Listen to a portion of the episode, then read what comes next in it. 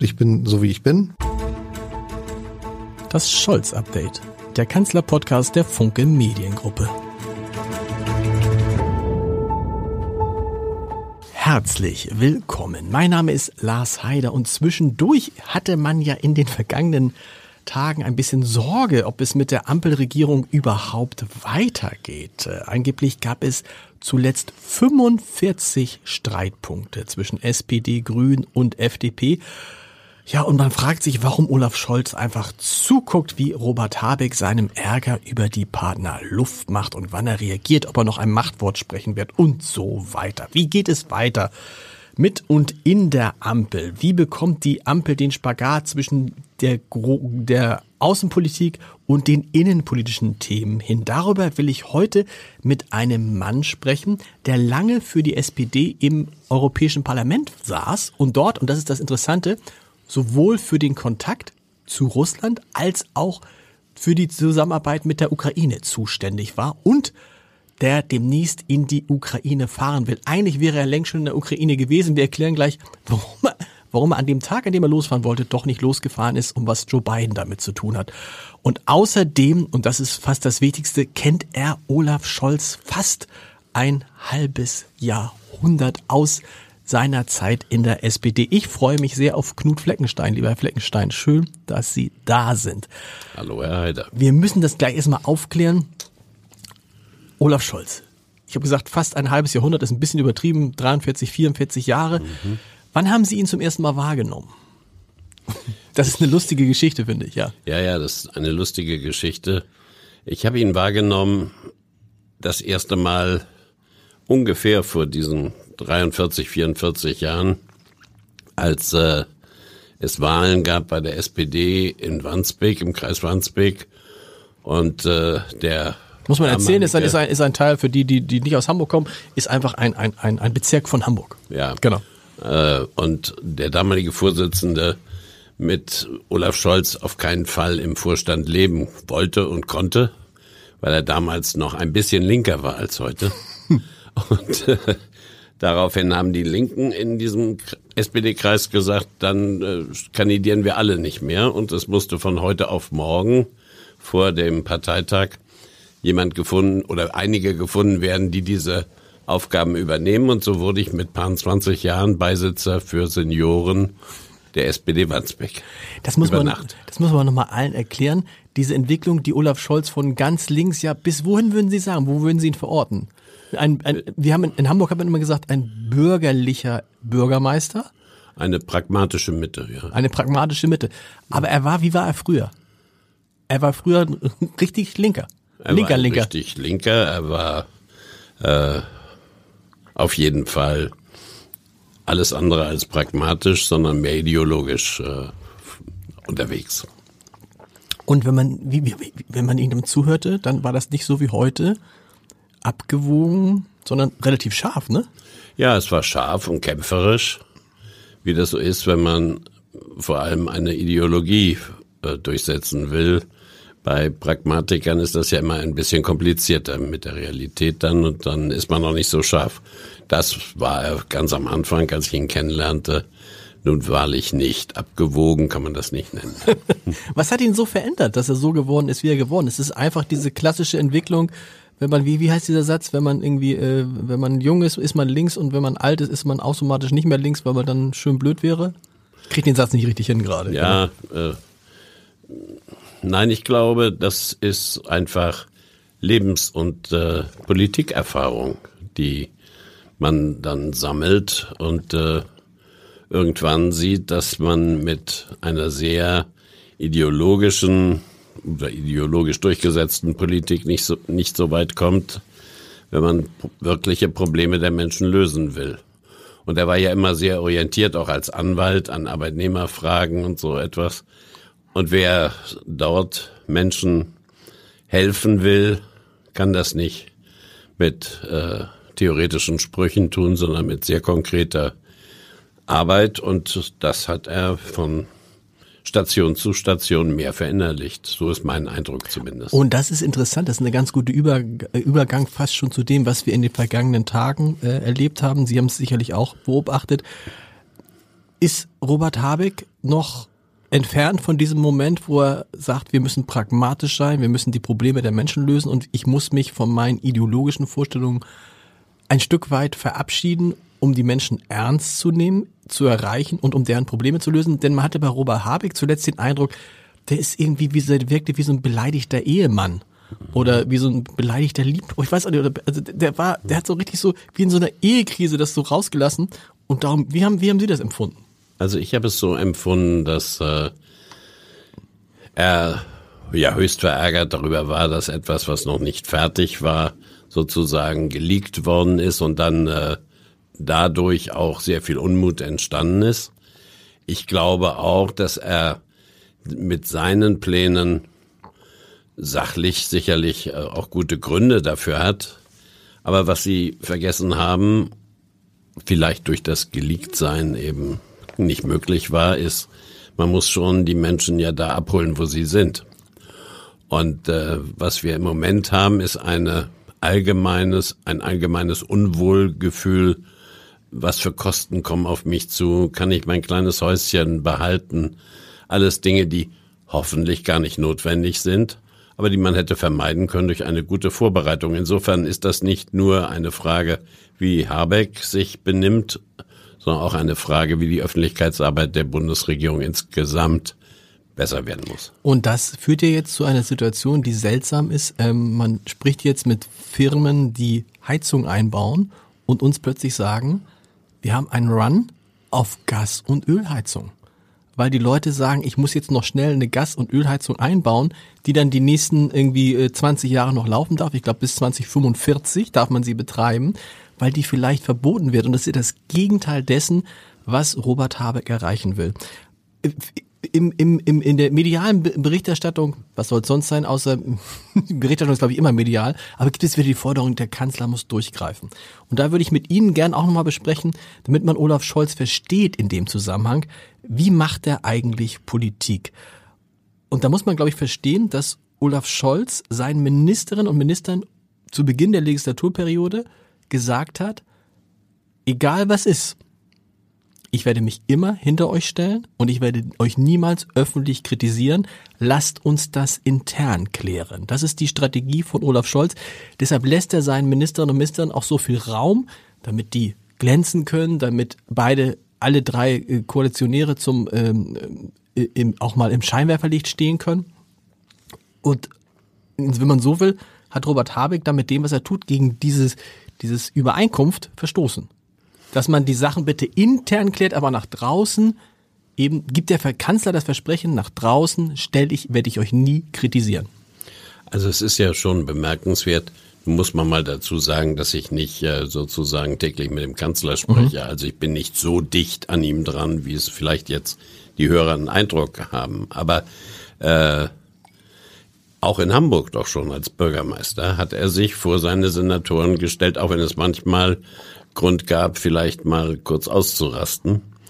Und das ist, finde ich, auch eine, eine gute Chance, die damit jedem, der dort mitarbeitet, gegeben wird, seine Probleme intern auszudiskutieren. Dass Habeck das in diesem Fall mal durchbrochen hat, liegt natürlich auch daran, dass er aus der Koalition heraus von unterschiedlichen Leuten direkt oder indirekt angegriffen wurde mit dem, was jetzt auf dem Tisch liegt oder bis jetzt auf dem Tisch liegt. Und dass ihm da, glaube ich, dann auch mal emotional die Gäule durchgegangen sind. Das, dafür habe ich sogar eher Verständnis, auch wenn es ärgerlich ist. Ist das so? Also, das ist ja die Frage. Scholz, Scholz reklamiert ja für sich, Gefühle haben in der Politik nicht zu suchen. Es gibt das erste Scholzsche Gesetz, das kennen Sie auch noch. Wir sind niemals beleidigt, wir sind niemals hysterisch. Ja, das und, ist, und da hat jetzt Habeck mehrfach gegen verstoßen. Das ist vielleicht wunderbar, wenn man so etwas einhalten kann, aber solche Menschen gibt es sehr selten in der Politik. Ist Scholz eigentlich aus Ihrer Erfahrung so jemand, der keine Gefühle zeigt, tatsächlich? Ich kann nur sagen, meine das, was ich erlebt habe, zeigt er sehr wenig Gefühle, mhm. ja. Aber man kann sich auch auf ihn verlassen, wenn er sagt, das machen wir so, dann meint er das auch. Wenn er sagt, das machen wir nicht so, das kommt nicht in Frage, aus welchen Gründen auch immer, kann man sich auch darauf verlassen, dass es nicht klappen wird, wenn man äh, es trotzdem versucht. Insofern ist er jemand, der, auf den man sich wirklich im Guten wie im Bösen verlassen kann, der aber nicht äh, in Kategorien wie, ach, der tut mir leid oder äh, ist ja. ja. irgendwie traurig oder schade, dass es ja, nicht funktioniert genau. hat. So habe ich ihn nicht kennengelernt. Nein. Gilt das auch? Ich habe gesagt, Sie waren lange ähm, im EU-Parlament. Ähm, gilt das auch für die Europäer? Haben Sie den Eindruck, dass die Europäer den Eindruck haben, sie können sich auf den neuen deutschen Kanzler verlassen? Wenn man da sich die Medienberichterstattung anguckt, hat man manchmal so den Eindruck, oh, der Scholz ist da irgendwie eher so ein unsicherer äh, Kumpan, anders als Angela Merkel. Nee, das glaube ich, kann man wirklich nicht sagen. Nun haben wir gerade jetzt in diesen Tagen ein Beispiel gehabt. Das wird ihm auch wahrscheinlich nicht wirklich gefallen haben, könnte ich mir vorstellen, mhm. dass man sozusagen eigentlich schon fünf nach zwölf nochmal im Rat, im Europäischen Rat, die Frage der E-Fuels äh, nochmal aufmachen muss und nochmal diskutieren muss. Formal gesehen hat er ja einen Weg gefunden und das ist ja auch objektiv richtig dass die Kommission von sich aus gesagt hat, sie würde da eine Studie erstellen. Und äh, nichtsdestotrotz, in Wirklichkeit ist völlig klar, dass einige auch ein bisschen sauer darüber waren, dass äh, nach Abstimmung im Rat das Thema wieder angefasst wird. Und es ist auch nicht ganz ungefährlich, weil das können, auf die Idee könnten andere ja auch kommen, die bisher Gott sei Dank wenigstens nach Abstimmung dann endlich schweigen. Ja. Ein äh, enger Berater von Angela Merkel, der auch in diesem Podcast zu Gast war, ich sage den Namen nicht, hat, nachdem der Podcast zu Ende war, gesagt, ein Problem von Olaf Scholz ist, dass er nicht Smalltalk kann. Das würde ich als jemand, der ihn oft erlebt hat, auch bestätigen.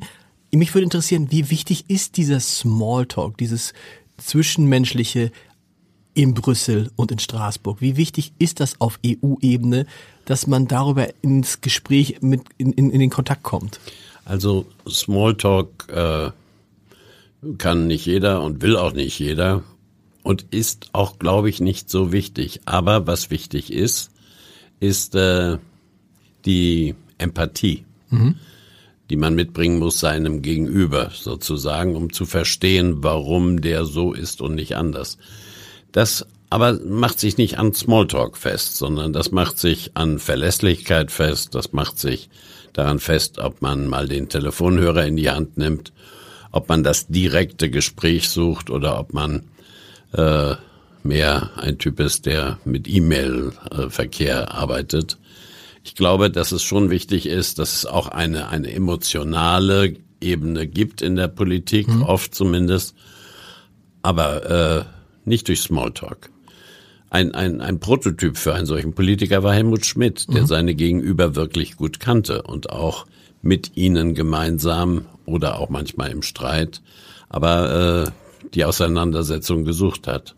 Und ich glaube, das macht äh, Olaf Scholz auch. Ich bin zumindest ganz happy, dass er eben mit Biden und mit Macron, auch wenn es schwierig ist, und sogar mit Herrn Putin ab und zu mal das Gespräch sucht um direkt zu sprechen und nicht über die Sherpas oder andere. Und dann auch nicht beleidigt ist. Ich habe gesagt, Sie haben sich im EU-Parlament unter anderem um die um Russland und die Ukraine gekümmert. Wir gucken ja immer nach hinten und sagen, wieso ist uns diese Abhängigkeit von Russland, die deutsche Abhängigkeit von Russland eigentlich in Deutschland nicht so bewusst geworden? Oder wollten wir sie nur nicht sehen, weil wir uns alle gefreut haben, dass äh, die Kilowattstunde Gas drei, vier, fünf Cent gekostet hat? War das in in, in Brüssel war der Blick auf Deutschland und die Abhängigkeit Deutschlands mit Russland ein anderer? Nein, auch in Brüssel hat man uns ja ständig gewarnt bis bedroht, diese Nord Stream 2 Pipeline insbesondere nicht wahr werden zu lassen, weil man die große Abhängigkeit gesehen hat mhm. und auch weil man den bösen Herrscher in Moskau nicht indirekt unterstützen wollte. Und äh, ich glaube, einer der Gründe, warum man es nicht hat sehen wollen, richtig, ich muss gar nicht Mann sagen, ich kann es ja sagen, mhm. ich nicht sehen mhm. wollte, war diese doch ziemlich heftige Form der Erpressung der Sanktionen aus den USA, auch von den einigen äh, unserer Freunde in der EU, dass ich selbst auch so das Gefühl hatte, jetzt müssen wir denen das mal zeigen. Nun ist aber gut und wir wollen diese Pipeline jetzt und wir wollen sie auch durchsetzen, auch wenn sehr viele uns gewarnt haben. Das war sehr kurzsichtig, war ein bisschen trotzköpfig. Das hat in der Politik wenig zu suchen, aber ist sicherlich auch ein Grund. Denken Sie an den Botschafter Grenell, mhm. der uns ja geradezu in die Arme getrieben hat, derjenigen, die diese Pipeline auf jeden Fall haben wollten. Also letztendlich ist diese Pipeline dann auch zu erklären mit dem, Hass ist es nicht, aber mit diesem, mit, mit Donald Trump, mit dem, mit dem Ärger über Donald Trump im Weißen Haus? Das hat es auf jeden Fall äh, noch zusätzlich beflügelt. Man hat die Abhängigkeit nicht richtig eingeschätzt. Wir haben, äh, ich habe zum Beispiel nicht gewusst, dass wir unsere Speicher sogar verkauft haben in Deutschland. Das halte ich für geradezu absurd. Aber all das äh, ist nochmal verstärkt worden, sozusagen dort trotzdem einzusteigen durch die Politik von Trump und Grenell und auch einige demokratische Senatoren, die ja auch weiter gemacht haben, äh, wenn es darum ging, Firmen und Regierungen sehr zu bedrohen für den Fall, dass sie Nord Stream 2 Wirklichkeit werden lassen. Ich habe gesagt, Sie haben auch viel mit der Ukraine zu tun gehabt, haben es ja heute noch, wir, wir kommen gleich drauf, im Mai fahren Sie hin, wollen Sie hinfahren. Ähm, wann hat die Ukraine klare Signale gegeben und gesagt, Leute, ihr müsst da besser hingucken, da passiert was mit Russland, das geht nicht gut. War das wahrscheinlich spätestens äh, seit der Annexion der Krim, die, man muss auch das muss man sich heute vorstellen, die wir alle irgendwie so hingenommen haben, ne? Dann Nein, haben wir nicht. Mhm. Also also seitdem spätestens ist das so. Es war auch schon davor so, dass äh, die baltischen Länder, Polen, die Ukraine, äh, ein, ein Teil von Moldau uns immer wieder gedrängt haben, sehr vorsichtig zu sein mit äh, Russland und mit der russischen Regierung und ihnen nicht zu glauben, wenn sie einen Schritt auf uns zugehen. Äh, das gab es schon davor. Aber wir haben ja reagiert, aber nicht wirklich äh, ja effizient. Wir haben angefangen mit Sanktionen, mhm.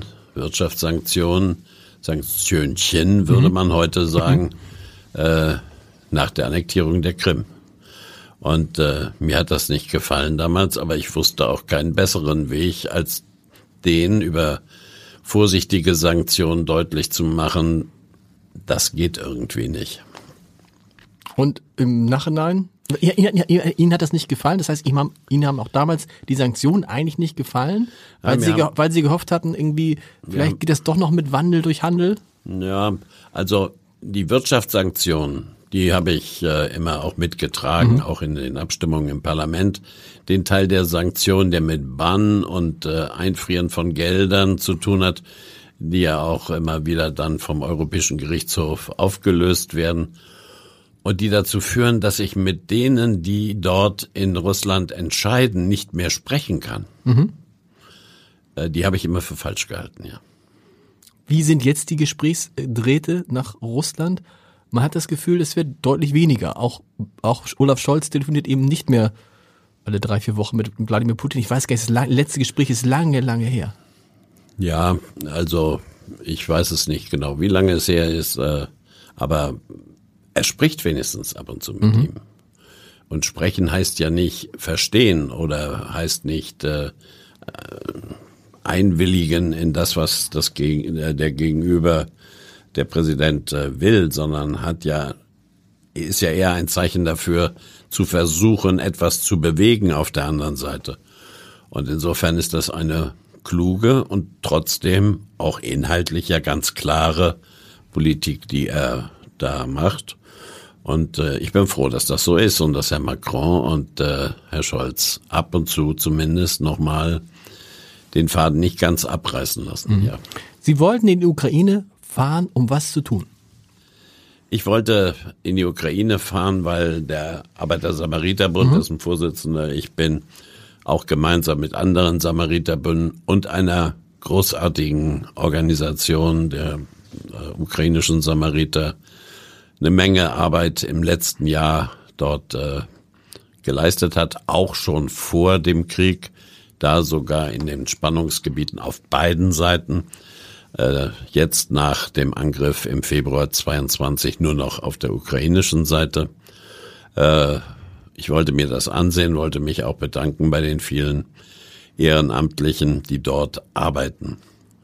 Und es war alles vorgesehen. Wir wollten auch mit äh, Bürgermeister Klitschko über Aufbauarbeiten sprechen. Wo könnten dann Organisationen wie die Wohlfahrtsverbände hier in Deutschland, mhm. also auch wir da einen Teil leisten, einen Beitrag leisten.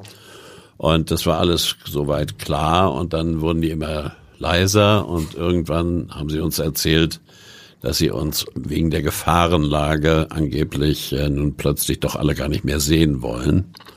Und sie könnten es ja wohl schwer verhindern, dass wir kämen, aber Gesprächspartner würden wir nicht finden. Oh. Und da war ich ein bisschen knatterig, bis ich an dem Tag dann morgens festgestellt habe, dass mit dem Nachtzug, äh, mit dem wir fahren wollten, Joe Biden nach Kiew gefahren ist und da habe ich dann noch ein bisschen Verständnis dafür, dass der noch wichtiger ist als der Arbeiter Samariterbund. Und im Nachhinein haben das die Kolleginnen und Kollegen in der Ukraine auch genauso aufgelöst? Ja. Ja, genau. Und jetzt fahren Sie, jetzt fahren Sie im Mai dahin. Ähm, was hören Sie aus der Ukraine? Wie zufrieden ist man in der Ukraine in der Zwischenzeit mit der Hilfe aus Deutschland? Sie haben gesagt, es unterstützt ja nicht nur die Bundesregierung mit sehr, sehr viel Geld, sondern viele, viele, viele Verbände. Und Olaf Scholz wird nicht müde zu erzählen, dass kein Land die Ukraine wirtschaftlich, finanziell so unterstützt wie Deutschland. Das stimmt? Ja. Ich glaube, das stimmt. Also ich habe jetzt nicht nachgezählt bei den anderen, aber nein, es ist schon richtig, dass die Deutschen da sehr, sehr viel machen. Und es gibt eben mehr zu tun, als nur äh, Munition und äh, Waffen zu liefern. Wir haben alleine unsere Organisation im letzten Jahr 16 für 16 Millionen Euro äh, humanitäre Hilfe da drüben geleistet. Von Heizwärmestationen, äh, wo die Elektrizität ausgefallen ist, über 80.000 Lebensmittelkits, über 30 Lager oder, oder Camps, auch für äh, Ukrainer, die innerhalb der Ukraine geflüchtet sind, äh, dass das ausgestattet wird. Wir haben äh, in der Slowakei ein Erstaufnahmelager mit äh, finanziert und, und auch mit dort gearbeitet. Und wir haben immerhin hier in Deutschland auch von der Million, das ist nun nicht die Welt, 50.000, aber 50.000 ukrainische Flüchtlinge willkommen geheißen mhm. und sind jetzt noch mit 10 bis 20.000 auch im ständigen Kontakt, weil wir Angebote für die liefern. Man kann wie, ist die, wie ist die Stimmung da jetzt gerade? Weil in Deutschland diskutiert man jetzt darüber, dass viele Bürgermeister, Landräte sagen, wir können nicht mehr, wir sind am Limit. Spüren die ukrainischen Flüchtlinge diese Stimmung? Und äh, wie denken Sie darüber, ob und wann die zurückgehen können? Also ich glaube, dass sie, dass das regional sehr unterschiedlich mhm. ist und es ist davon abhängig natürlich, äh, wie die deutschen Nachbarn diese Flüchtlinge aufnehmen. Und das wiederum ist auch abhängig, in welchem Verhältnis die Flüchtlinge zu den Einheimischen sozusagen mhm. dort sind. Wenn sie den berühmten Ort mit 400 Einwohnern haben und dort über 500 Flüchtlinge hinbringen, dann kann das nicht vernünftig mhm. sein. Das äh, wird aber nicht in Berlin, äh, glaube ich, festgelegt. Sondern in dem Fall in Mecklenburg-Vorpommern, genau. in Mecklenburg-Vorpommern. Und äh, insofern ist es auch nicht eine Frage der Bundesregierung alleine, sondern auch der Landesregierung und der Kommunen selbst, was sie mitmachen und was sie für verantwortbar halten. Aber richtig ist, dass die Zahl doch mit über einer Million so groß ist, dass man wahrscheinlich sehr viel mehr Geld brauchen wird, als das, was im Moment Bund und Länder zur Verfügung stellen. Und dann braut sich da was zusammen. Die Bundesregierung hat angekündigt, dass es ein ein Gipfel, ein Flüchtlingsgipfel geben soll im Kanzleramt unter der Leitung von Olaf Scholz. Da für mich die Frage, muss es eigentlich immer dann der, der Ruf, das muss jetzt Chefsache sein. Muss das eigentlich so sein? Muss Scholz wirklich alles, was irgendwie mal sich zuspitzt, dann an sich ziehen? Nee, muss Nein, er muss er nicht, ne? nicht. Wenn die anderen miteinander vernünftig reden würden, äh, wäre es gar nicht notwendig. Ich, ich weiß es auch nicht, ich bin ja nicht dabei. Deshalb kann ich auch nicht sagen, ob die vernünftig miteinander reden oder nicht. Ich kann nur sagen, das Ergebnis ist bisher suboptimal mhm. und es reicht nicht aus. So. Und woher das Geld kommt, ob das die Länder da ein bisschen mehr dabei sein müssen oder beide, auch der Bund natürlich, äh, das sollen die Fachleute unter sich klären, aber sie sollen es schnell klären, weil wir wollen doch möglichst gute Gastgeber sein, auch für diejenigen, die aus der Ukraine kommen, die wir aber nicht Flüchtlinge nennen, äh, oder die kein Asyl hier beantragen, mhm. weil sie zu einem Teil wieder zurückgehen werden. Sie, Sie, das kann man jetzt nicht sehen im Podcast. Sie winken so mit dem Hand ab, zu einem Teil wieder zurückgehen werden. Ich bin nicht so optimistisch, dass sehr, sehr, sehr viele zurückgehen werden. Aha.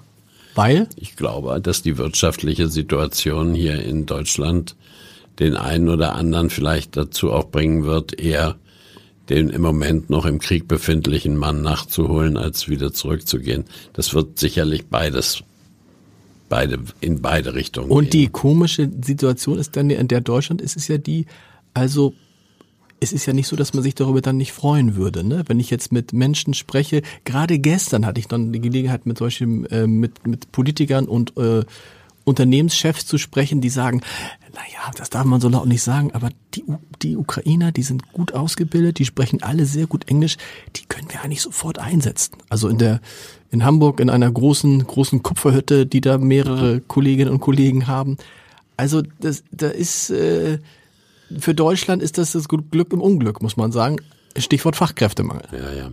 Es ist schon richtig, dass äh, die ganzen Menschen, die da aus der Ukraine geflohen sind, äh, nicht nur Last sozusagen für die Gastgeber sind, sondern auch äh, gerade bei unserer Arbeitsmarktlage sehr viel schneller äh, einsetzbar sind als diejenigen, die aus anderen ferneren Ländern kommen. Das ist richtig.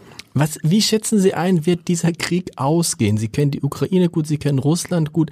Viele sagen, uns steht jetzt eine Frühlingsoffensive bevor. Ähm, aber wird die denn, wird sie die Wende bringen in diesem Krieg? Und was ist denn eigentlich, wann könnte es denn ein Kriegsende geben? Wann wäre sozusagen, wann, wann, wann könnte man allen Ernstes sich vorstellen, dass die beiden sich wieder an einen Tisch setzen? Wenn ich das wüsste, dann würde ich wahrscheinlich in Berlin im Kanzleramt sitzen. Nein, ich weiß es natürlich nicht. Es wird dann soweit sein, wenn die Ukrainer bereit sind, äh, Verhandlungen zu führen. Das würde man ja normalerweise annehmen, kann erst dann der Fall sein, wenn die Russen das Land, das sie da erobern wollten, wieder völlig, äh, wenn sie wieder zurückgegangen wären. Der US-Außenminister Blinken hat ja einen interessanten Satz gesagt, hat gesagt, auch über die territoriale Unabhängig, äh, Integrität mhm. muss natürlich gewahrt sein. Wo aber die territorialen Grenzen genau laufen, das muss uns die Ukraine irgendwann sagen. Damit hat er ja auch indirekt gesagt, das kann ja auch ein bisschen anders sein als klang so, genau. Ja. Am Ende müssen die Ukraine es sagen.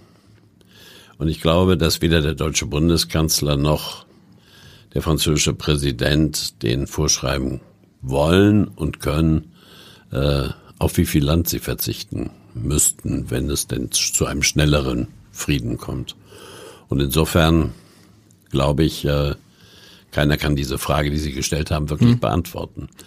Die, ich glaube, nachdem Präsident Putin gesehen hat, dass er mit seinen militärischen Zielen so nicht durchkommt, hat er ein größeres Interesse daran, daraus eine möglichst lange Periode des Kampfes zu machen, in der Hoffnung dann einen nächsten sogenannten Frozen-Konflikt zu haben, äh, wo man dann irgendwann, wenn es vielleicht ein bisschen besser ist, auch weitermachen kann. Das sollten wir ihm nicht zugestehen. Welche Aber Rolle, welche Rolle spielt dabei die Hoffnung der Ukraine schnell in die EU aufgenommen werden zu können?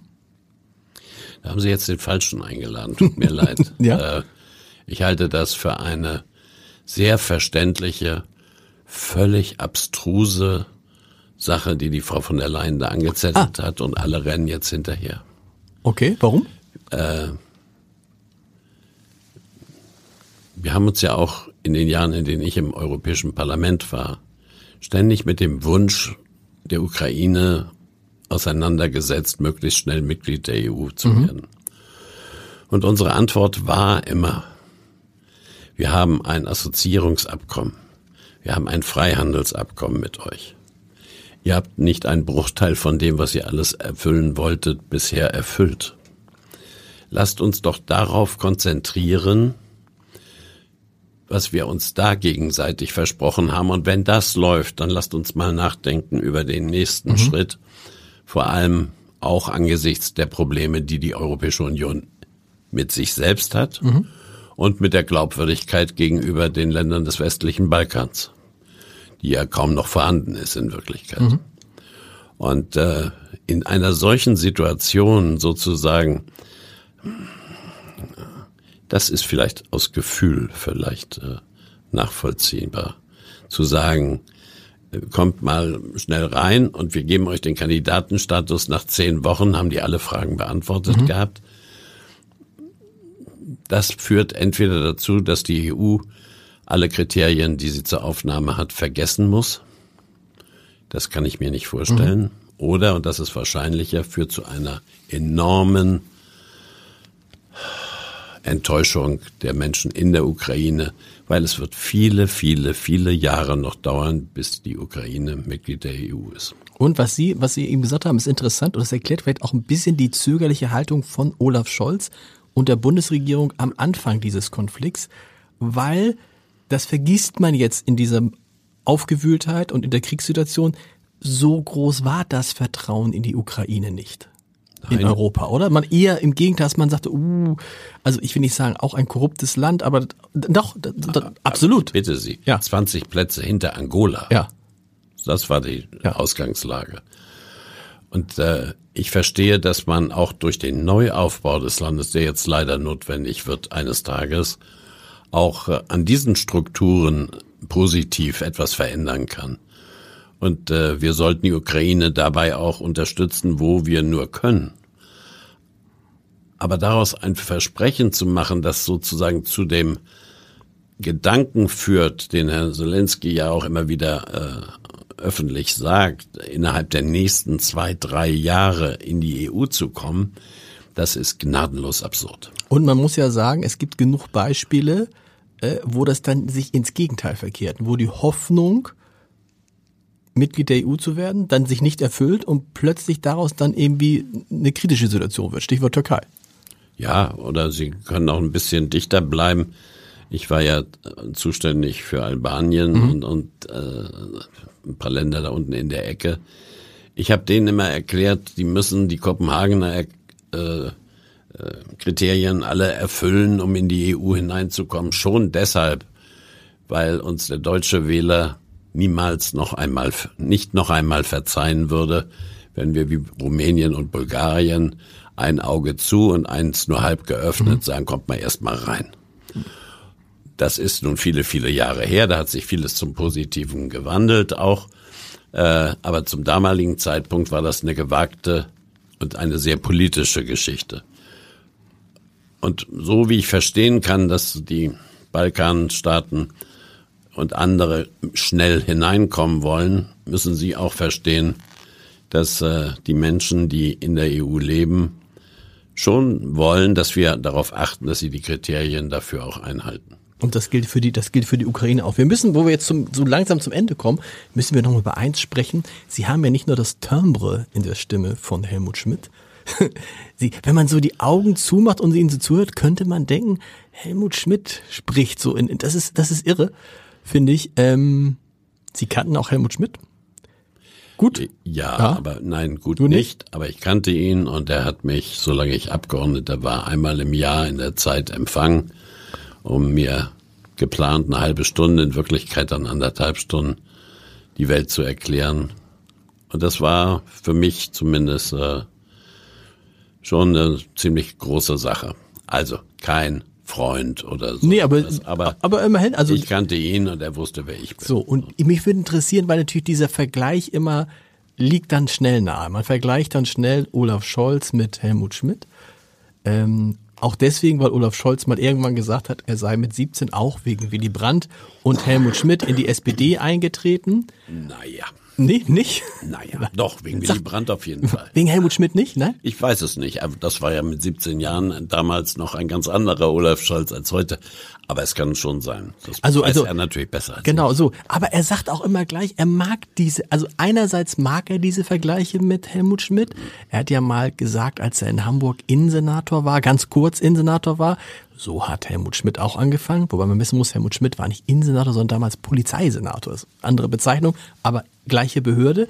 Und wenn man ihn aber dann fragt, äh, ob, ob er die, was er zu den Vergleichen mit, zu, ob, er, ob, er, ob, ob Helmut Schmidt ein Vorbild für ihn ist, dann sagt er immer gern, also ich will eigentlich Olaf Scholz sein. Nun würde mich interessieren, Ihre Einschätzung, was haben die beiden gemeinsam und was ist, sind die Unterschiede zwischen diesen beiden Kanzlern? Oh, das ist wirklich für mich auch schwer zu sagen. Was sie gemein haben, ist, dass man sich im Guten wie im Bösen auf das verlassen kann, was sie sagen. Das konnte man bei Schmidt auch. Wenn der nicht wollte, wollte er nicht. Wenn er wollte, hat er zumindest alles versucht, das dann auch durchzusetzen. Was den öffentlichen Auftritt angeht und die den Versuch, möglichst viele Menschen mitzunehmen auf die Reise. Da unterscheiden sie sich, glaube ich, ein bisschen. Aber War das das sind bei, beides tolle Sozialdemokraten zu ihrer Zeit. War das, das würde mich interessieren, weil man ja auch heute, wenn man sich alt, wenn man sich, wenn man sich äh, Filme mit äh, Helmut Schmidt anguckt, Talkrunden mit Sandra Maischberger, wo er oft war, dann hängt man an seinen Lippen und denkt sich, oh, warum kann der Scholz nicht so reden? Ich, ich habe es nicht mehr bewusst erlebt. War der Schmidt denn als Kanzler auch so? Hat er denn auch so mitnehmend gesprochen, so dass man, also so eine, das ist so eine Mischung aus irgendwie, aus Klartext, aus Häme, aus sich lustig machen, aber so, dass man es immer verstanden hat. War der als Kanzler auch so? Ich glaube, der war, wenn ich mich richtig erinnere, als Kanzler auch so. Allerdings kam hinzu, je älter er wurde, umso mehr waren die Leute auch geneigt, ihm zuzuhören, weil er aus der Verantwortung des Kanzlers sozusagen zu einem Elder Statesman schnell wurde. Und insofern ist da etwas anderes. Nein, also äh, ich hänge auch an seinen Lippen, wenn ich diese Ausschnitte sehe. Wir könnten jetzt ganz viele auch hier wahrscheinlich zitieren. Äh, manchmal fehlt mir aber auch und viel mehr Herbert Wehner, der die ein oder andere Diskussion in der Kakophonie wahrscheinlich sehr schnell abgebrochen hätte als Zuchtmeister der SPD-Fraktion. Aber das ist Aber nochmal, wohl aber, nicht mehr möglich. aber ein, ein, ein Mensch wie Herbert Wehner, für die, die ihn nicht kennen, Herbert Wehner ist so äh, äh, Wolfgang Kubicki in laut, in sehr laut oder wie muss man oder ja, frech, also- laut, irgendwie, äh, der, der Political Correctness war nicht seins. Nein, Political Correctness hat ihn überhaupt nicht interessiert. Aber er hat eben, das hat Kubicki, glaube ich, nicht, äh, Disziplin von sich eingefordert und von allen anderen. Und als SPD-Fraktionsvorsitzender dann eben auch von seiner Fraktion. Und ich erlaube mir schon manchmal den Scherz, wenn ich den einen oder anderen Sozialdemokraten, der auch noch per Twitter mir was mitteilen will, sehe. Sei es schade, dass Wiener nicht mehr da ist. Ein kurzes Gespräch zwischen den beiden hätte die Sache entspannt, glaube ich. Äh, wobei man sich fragen muss, ob wenn Herbert Wehner heute leben würde, ob der sozusagen, der würde ja von einem Shitstorm in den nächsten hageln wahrscheinlich, ne? Ja, mit, mit dem, man kann das in Wirklichkeit gar nicht vergleichen. Das ist eine ganz andere Zeit gewesen. Twitter frei und äh, mit mehr Respekt und auch mit mehr äh, Zurücknahme der einzelnen Personen. Das ist interessant. Aber andererseits dann natürlich in der Artikulation, in der Diskussion im Bundestag dann schon sehr auch klar und schroff. Und trotzdem sagen Sie, war der Respekt, den dann Herbert Wehner für Franz Josef Strauß hatte, ein anderer, den als den, den Wolfgang Kubicki, das kam, konnte ich gar nicht glauben. Der war ja auch schon mal in diesem Podcast zu Gast, ähm, dass den dann wirklich rausrutscht, dass irgendwie Habeck, dass er Habeck mit mit Wladimir Putin vergleicht. Sie kennen Herrn Kubicki wahrscheinlich besser als ich. Ich kann nur sagen, ich habe mich verwundert das nicht, weil er haut ja gerne mal einen raus. Er ist dann in den Medien, die FDP ist präsent. Was will man denn mehr? Nach dem Motto, einmal im Monat muss man die Sau durchs Dorf jagen. Mhm. Eigentlich egal welche. Das würden sich paar andere von früher sicherlich nicht erlauben. Das ist wahr. Wenn wir nochmal auf Scholz und Schmidt gucken, dieses Disziplin ist auch etwas, was für Olaf Scholz gilt. Er ist ein disziplinierter, extrem harter Arbeiter, oder? Das kann man sagen. Das kann man wirklich sagen. Äh, das haben wir Hamburger ja auch gemerkt. Hm. Nun kann man sagen, nein, dass das vielleicht gar nicht so wichtig ist, weil man muss doch repräsentieren und, und nett sein und zu allen. Am Ende, glaube ich, merken wir, wenn Politiker ihre Arbeit tun, dass uns das besser kommt, als äh, dass sie nur nett sind. Aber wenn jemand wie Sie, der dann einmal im Jahr bei Helmut Schmidt war und das dann sicherlich genossen hat, wenn Helmut Schmidt einem die Welt erklärt hat, also kann ich, ne, beneide ich Sie, äh, wenn Olaf Scholz uns versuch, ihn versucht und uns versucht, die Welt zu erklären, wie geht's Ihnen da? Meistens bin ich erstaunt darüber, also das ist ja nur auch schon ein bisschen her. ja, aber jetzt, aber Sie, die hören ihn jetzt ja auch, bei, wenn er bei, Britt Illner sitzt so, oder bei, bei Anne Will oder so, ja generell. Ich finde, es ist nachvollziehbar. Tatsächlich. Es ist für mich nachvollziehbar, weil ich in der Sache engagiert bin, engagiert war, äh, ein bisschen was davon kenne. Aber ich kann mir vorstellen, dass es für Leute, die nicht in der Politik gearbeitet haben, schwerer ist, hm. ihn zu verstehen manchmal. Und er kann nicht anders? Ich glaube, äh, das ist sein Naturell, hm. sehr sachlich und klar und auch, wie gesagt, verlässlich äh, zu reden. Nicht so gerne in Talkshows zu gehen, um sich dort äh, auch äh, dem Geplapper auszusetzen. Ich glaube, es wäre gut, wenn die Parteivorsitzenden und Fraktionsvorsitzenden einen Teil der gemeinsamen Öffentlichkeitsarbeit auch übernehmen mhm. würden und den Kanzler seine Arbeit machen lassen. Es ist ja nicht so, dass der ein Autist ist und nicht mit Leuten redet. Nee, Im nee. Gegenteil. Äh, es ist auch nicht so, dass er gar nichts erklären kann. Aber ich weiß, was Sie meinen mit Ihrer Frage, dieses Mitreißende. Äh, das ist nicht sein Anliegen in erster Linie mitzureißen, weil er, glaube ich, davon überzeugt ist, dass die Leute am Ende, am Ergebnis ihn messen werden.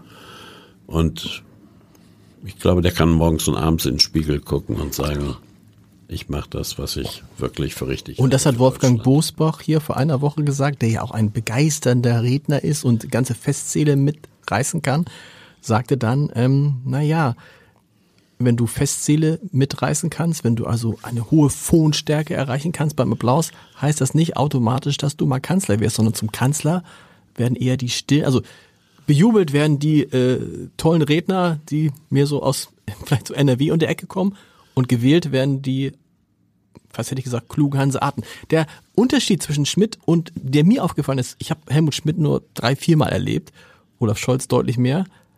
Bin ich gespannt, ob Sie das auch so sehen. Olaf Schmidt, Olaf Scholz ist Olaf Schmidt. Olaf Scholz ist deutlich höflicher. Ne?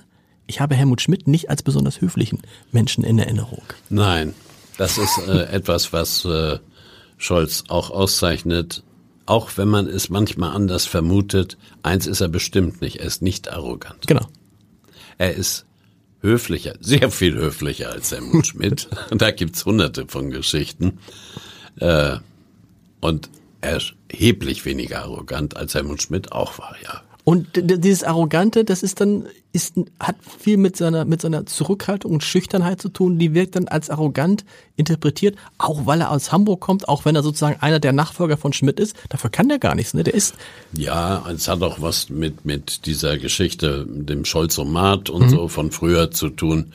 Aber wer das heute noch so, sozusagen gleichsetzt, hat die Entwicklung dieses Mannes scheinbar überhaupt nicht miterlebt, weil der Olaf Scholz von heute und der Generalsekretär der SPD damals, äh, das sind in der Art, wie sie Politik machen, auf jeden Fall himmelweite Unterschiede zum Positiven meiner Meinung nach. Und dann noch, wenn man dann noch guckt, der hat eine ganz schöne Entwicklung gemacht, der Scholz, ne? Von, Ja. also vom, vom, vom, vom, vom, vom Juso über den Generalsekretär jetzt zum Bundeskanzler. Ich meine jetzt nicht eine Entwicklung, was die Posten anbelangt, sondern auch, das ist alle, diese Station, da ist er nicht vergleichbar. Nee, ich glaube auch, also als Arbeitsminister beispielsweise hat er, was die Außendarstellung auch angeht und die Art, wie er Politik verkauft, am meisten äh, dazugelernt oder wie man das nennen will. Äh, es ist uns schon aufgefallen, er ging als Scholzomat in diese Arbeit hinein und kam als Olaf Scholz und ein wirklich erfolgreicher Arbeitsminister wieder raus. Das ist ein schönes Schlusswort. Lieber Herr Fleckenstein, vielen Dank. Heute in einer Woche, wenn ich mich nicht täusche, doch ich täusche mich nicht, ist Andreas Tyrock zu Gast, der Chefredakteur der Watz. Und da werden wir mal gucken, wie ist eigentlich dieser Blick sozusagen aus dem bevölkerungsreichsten Bundesland auf diesen Kanzler aus der kleinen Stadt Hamburg und baut sich da eigentlich in NRW mit Henrik Wüst, den wir jetzt auch nicht als jemanden erleben, der Festzelte begeistern kann, aber wir haben gelernt, das ist vielleicht ein Kriterium, um Kanzler zu werden, baut sich da der nächste Kanzlerkandidat auf. Bis nächste Woche.